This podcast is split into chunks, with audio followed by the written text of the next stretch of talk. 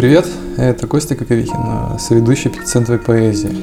И Наташа Ладудько, соведущая. В этом подкасте мы обсуждаем локальные литературные кружки, знакомим вас с поэтами и, конечно, читаем стихи. Сегодня у нас в гостях Елена Киселева, поэт, финалистка Всероссийского фестиваля молодой поэзии имени Леонида Филатова «Филатов Фест» этого года. Лен, привет! Привет. Лена, пару слов скажу о фестивале, чтобы наши слушатели понимали, о чем речь. Фестиваль выявляет молодых талантливых поэтов во всех регионах России, а также привлекает внимание к культурному наследию Леонида Филатова. В фестивале участвуют авторы от 18 до 35 лет, пишущие на русском языке. В 2021 году было подано более 2400 заявок. В состав экспертной комиссии входят выдающиеся деятели культуры в области поэзии, театра и литературной критики.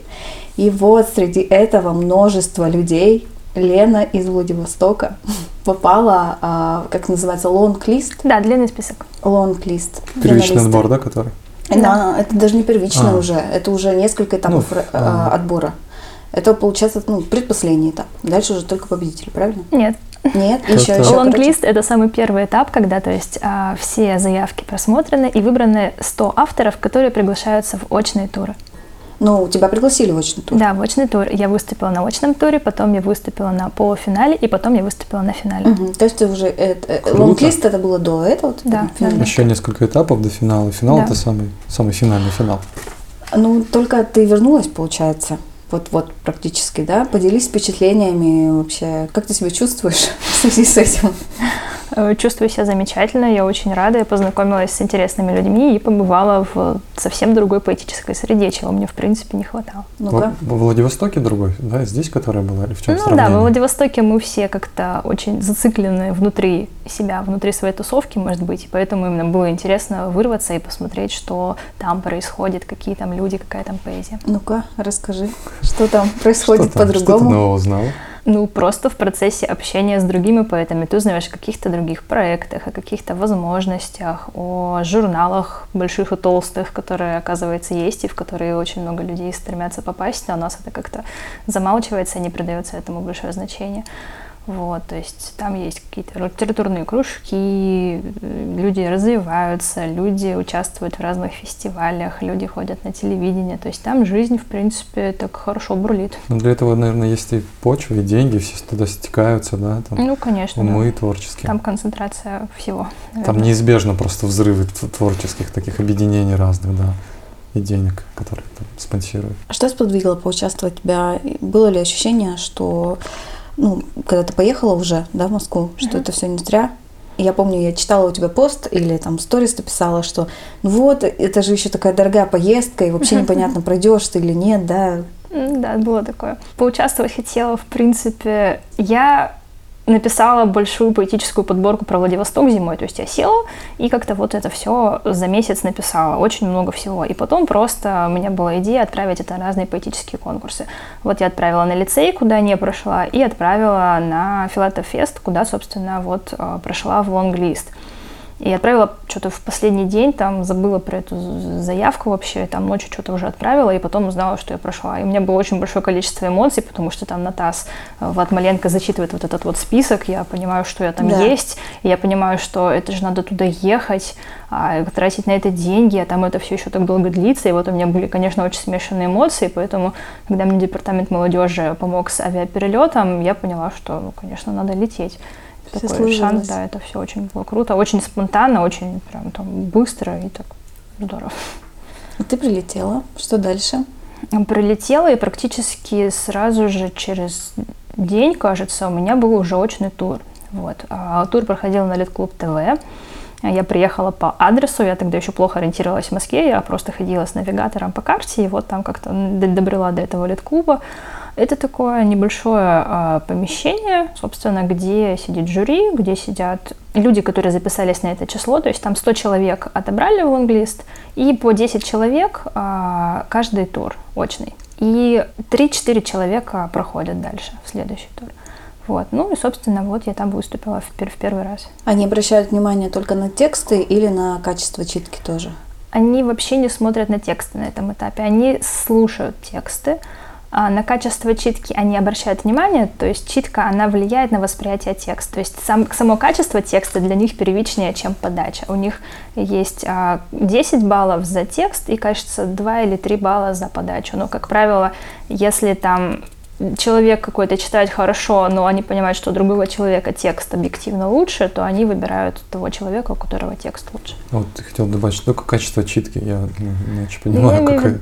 как объяснить это, но я хочу понять. Нет, нет, я имела в виду, что то, как человек читает, то, как человек подает информацию. Можно читать с листка, запинаясь, заикаясь, и этим просто сломать а, весь свой замечательный текст, который ты написал. А можно прочитать красиво, артистично, сделать правильные акценты, интонационные. Да. Такой перформанс. Ну, перформанс нет? нет, там перформанс не сработал. Там была какая-то девочка, которая ловила невидимых бабочек, и ее как бы осмеяли, потому что это странно смотрелось объективно. Я имею в виду именно подачу голосом, подачу текста, понимание текста.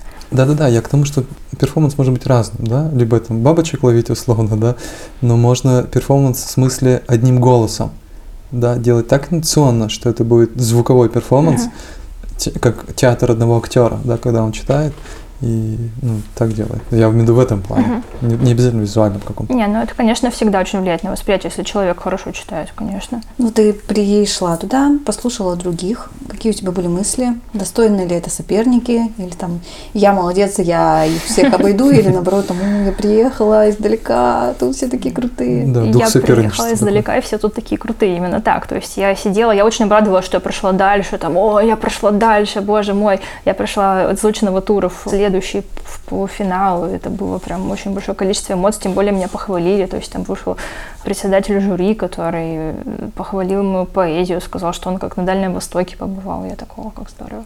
Это было очень приятно. Конечно, я боялась, что просто не поймут а ну, дальневосточный вот этот вот контекст какой-то, может быть. Вот образы, да? Ну, образы, да. Может быть, какие-то местные сленговые вещички, словечки, вот это все. Например? Ну, японки, машины. японские машины, да. Ну, ну, мало ли, ну, я не знаю. Ну, у меня были какие-то опасения такие. Ну, могут женщины понять, что это японки, да, не автомобили, просто кто не знает, это понятно. Да, требовались сноски некоторым. Дополнительные. А какую-то объективную обратную связь ты получила по улучшению своих текстов, по тому, как тебе двигаться дальше? Может быть, ты сама для себя смогла эти выводы сделать э, по итогу конкурса? Ну, на финале я уже не знала, как будут выбирать судьи. То есть там было человек 20 на финальной уже части. И я когда слушала всех остальных ребят, я там просто думала, что я бы на месте судьи монетку кидала, мне так все нравились, я была в полнейшем восторге. То есть сложно сказать. Единственное, после уже выступления на банкете ко мне подошла женщина сказала, что вы вот эмоции не доводите, вы там не дотягиваете как-то вот интонации, нерв у вас идет, но вы там ему выхода не даете. Говорю, слушайте, я на сцене такой впервые стою, как бы я что-то впервые руками делаю, в текст не смотрю, у меня, у меня очень много эмоций, я понимаю, но я, у меня опыта нету, и мне надо еще, конечно, многому учиться. Это я понимаю, то есть именно опыт публичных выступлений, его надо еще нарабатывать и нарабатывать. Ты еще посетила несколько поэтических событий, правильно я понимаю, в рамках поездки? Я ну. съездила в Петербург на акселератор в профессии. Это такое мероприятие, которое организовала Стефания Данилова, питерская поэтесса. Вот. Она организовала обучение для поэтов по пяти разным направлениям. Это текст, перформанс, аудиопоэзия, видеопоэзия и, кажется, называется критика. Вот, я была в школе текст, то есть я сознательно подала заявку туда, я туда прошла. Все это происходило внутри арт-дома обитания, то есть это прям была такая квартира а, коммунальная, где мы все жили, тусовались, и у нас были различные мероприятия в рамках а, вот этого акселератора. Ну и самые, наверное, для меня такие клевые это выступления на международном книжном салоне. И именно в рамках международного книжного салона я читала а, в Эрмитаже в Красной гостиной свое стихотворение. Это было очень круто. Круто. Здорово. Это прям поэтическая амбиция, мне кажется, к которой можно стремиться. Знаешь, там о чем мечтает поэт. Не голос логоса выигрывать. Да, да. Ну, это было прям здорово. Получается, что с точки зрения, так сказать, пользы, да, которую ты вынесла, больше, наверное, это мероприятие, да, как-то отразится дальше на твоем творчестве, ты думаешь? Я вышла из какой-то раковины, может быть, своей личной, вот. То есть для меня было много вещей, которые мне пришлось делать впервые. Читать без текста, читать на большой сцене, при каких-то софитах, которые бьют в глаза, там, общаться с людьми. То есть я, в принципе, интроверт, а вот так выйти и э, читать в таких местах, но ну, это было очень героически, как-то можно сказать, для меня. Ты такая молодец. Обратно не залезешь уже, наверное. Появилось желание переехать? Мне многие уже спрашивают об этом. Я пока не могу ответить на этот вопрос. Я вижу, что да, там среда богаче, там есть возможности, возможно, которых у нас нет, но здесь тоже есть какие-то вещи, которые меня держат пока. Поэтому это все еще буду обдумывать. Хотя уже 10 дней я в Владивостоке, и, может быть, скучаю по отсутствию событий. Вот так у меня такое, это после путешественническая депрессия какая-то. Ну, после особенно такого, когда твоя реализация еще совпадает, да, куда ты едешь. Но здесь, конечно, такого пока нет, но все равно же есть политические ну, может события. Быть. Но здесь сейчас мне особо некогда, может быть, еще скучать. Возможно, еще это еще не, не, не пик депрессии. Сейчас я делаю да, книжку. расскажи о творчестве как раз своем. Чем ты занимаешься сейчас? Ну, собственно, так как я финалист от акселераторов профессии, то есть у нас было пять девочек, которых отобрали в рамках школы, э, получается, из США, с Калининграда, с Питера, ну вот я с Владивостока и с Лануде, с Лануде еще девочка. Uh-huh. Вот.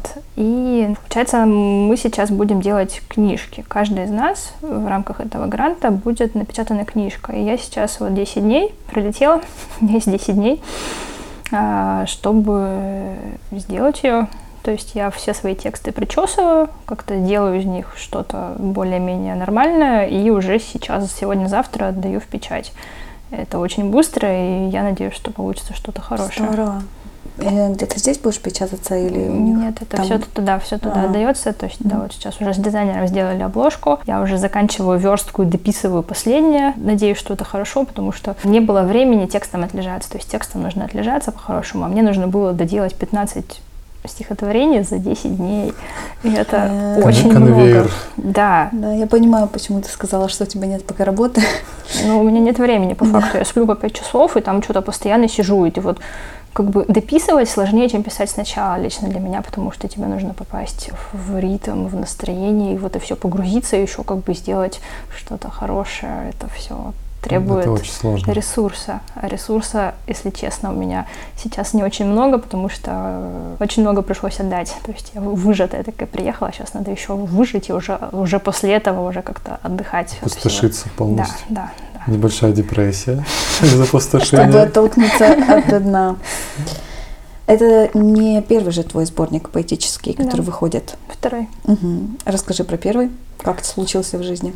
Ну, первый поэтический сборник случился во время коронавируса. Я просто подвела какие-то итоги жизни. Я не знаю, как это описать. Лена сидит такая молодая, просто чтобы не подумали, что ей там. Мне нужно было, в общем, собрать все стихи за все время. Там у меня стихи, стих первый 10 лет. Там все подряд. То есть там все подряд, что прям не совсем позорное такое, что как бы можно показать и не совсем умереть от стыда. Вот, вот такой вот первый сборник, он такой интересный. Стыдливый. Стыдливый, да. Все подряд. С стыдливость. Ну, прикольный. Как он называется? Стихозавры.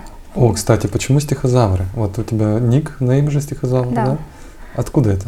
Просто назвала так сборник, потом назвала так а, свою страничку. Ну, по факту, как динозавры мыслей такие вот, что с детства и до сегодняшнего дня. Динозавры поэзии, динозавры, динозавры стихов. Ну, вот сейчас, который сборник, там наоборот, там стихи за этот год, то есть даже, наверное, с октября прошлого года но большинство из них написано этой зимой. И их очень много оказалось, так что, в принципе, мне хватает на книгу. Это поразительно для меня. Как называться будет? Или а... они все в один сборник пойдут? Стихозавры 2. Нет, называться будет «Аморе мимо». То есть есть «Аморе мио» — моя любовь, а у меня «Аморе мимо». Прикольно. Состоит из двух частей «Море, суша». «Море» — это именно стихи, которые читала на филатофесте, морская какая-то дальневосточная тематика, а «Суша» — это какие-то личные, любовные, философские стихотворения. Я их старалась выстроить от какого-то детства, взросления, там, любви, расставания и какому-то итогу подвести. Вот, надеюсь, у меня это получится. Как будет реализовываться этот сборник, продаваться? Если честно, я не знаю. Я знаю, что у меня будет как минимум 30 экземпляров. Всего, кажется, 100 будет напечатано. Это не очень большой тираж, но это, блин, больше, чем стихозавры. У меня стихозавры были напечатаны экземпляр, 50 экземпляров всего было напечатано. Можно забронировать один для закупок нельзя и пятицентовой поэзии? Мы купим. Можно, можно. Какие у тебя поэтические планы, как они поменялись? Вот, э, ну, понятно, что ты не ожидала, да, что у тебя резко выйдет второй сборник, это первый момент, да. А, Может быть, у тебя появились какие-то амбиции в плане какого-то движения в местной поэтической среде? Может быть, тебе захотелось что-то тут поменять? Вот ты сходила на мероприятия, да, которые совершенно другого плана и масштаба. Ну, сложно так сказать. И се- сейчас хочется, наверное, как-то отдохнуть и переварить. У меня не было времени именно отдохнуть и переварить все то, что со мной случилось. Единственное, может быть, действительно, я понимаю, что нам не хватает большого поэтического именно фестиваля. Не литературного, как литер, да, а именно поэтического, чтобы сюда приезжали какие-то люди из европейской части России, чтобы можно было как-то обмениваться опытом. Ну, Вот этого бы мне хотелось очень, чтобы мы не были заперты как пауки в банке, а все-таки к нам кто-то приезжал, мы с кем-то общались. Я думаю, что это реально, да. Ну, вообще, сейчас предполагаю, потому что вот море слов, да, там известные люди подтянулись. Можно какой-нибудь краунфандинг там сделать, да, чтобы там мы спонсируем известные люди. Ну и, мне кажется, ну, Тут должен заниматься организацией. Вот в этом-то и фишка, Это что когда проблема. все ресурсы подтянуты, да, там, как э, в той же Москве. Было бы хорошо бы, конечно, если бы оно было так. Вот, э, кстати говоря, э, мы задавали этот вопрос тоже в нашем предыдущем подкасте, что существует такое мнение, да, оно популярно. Просто я почему-то говорю, потому что я, у меня тоже есть мечта, да, какого-то крупного события поэтического во Владивостоке. И мне, значит, моя знакомая говорит, да нет, она говорит, да этого события нет не потому, что ресурсов нет, потому что на него никто не пойдет. Никому это, ну, это, говорит, интересно только маленькому количеству людей. Во Владивостоке мало людей, еще меньше из них увлекаются поэзией. Вот ты что про это думаешь? Я считаю, у нас очень много людей и действительно очень много хороших поэтов. Единственное, что мы, может быть, а, не в какой-то медийной среде, то есть у нас никто не знает, это другой же разговор. А так сделать что-то интересное вполне реально. То есть я побывала вот на финале Филатофеста, но это было очень интересно, очень мощно, очень круто сделано. Мне кажется, это отличное было шоу. И людям, если дать а, нечто такое в Владивостоке, то, конечно, они на это пойдут. Вот к слову о том, что у нас там хорошие поэты, да, есть в Да. Владивостоке их немало. Э, Я вот э, когда тоже слушаю ребят, да, как они читают, как они читают их тексты, я думаю, офигеть. А, а почему их так много талантливых? Это что, это в каждом городе так? А как же тогда, а я не знаю, это же тогда вообще невозможно. Столько талантливых людей тогда и единицы пробьются, и вообще тогда нет смысла начинать. Или это уникальная ситуация во Владивостоке? Я не знаю, как в других городах. Я, честно говоря, не интересовалась и даже не знаю, как проверить. Я тоже не знаю, как проверить. Это надо прям вот в городе пожить, чтобы оценить количество людей. Но мне кажется, действительно творческих людей очень много. Ну, единственное, что тебе сложно пробиться так, чтобы тебя услышали. То есть, если раньше был дефицит информации, то сейчас какой-то переизбыток информации. То есть, тебе сложно именно, чтобы твой голос услышали, сделать вот это вот.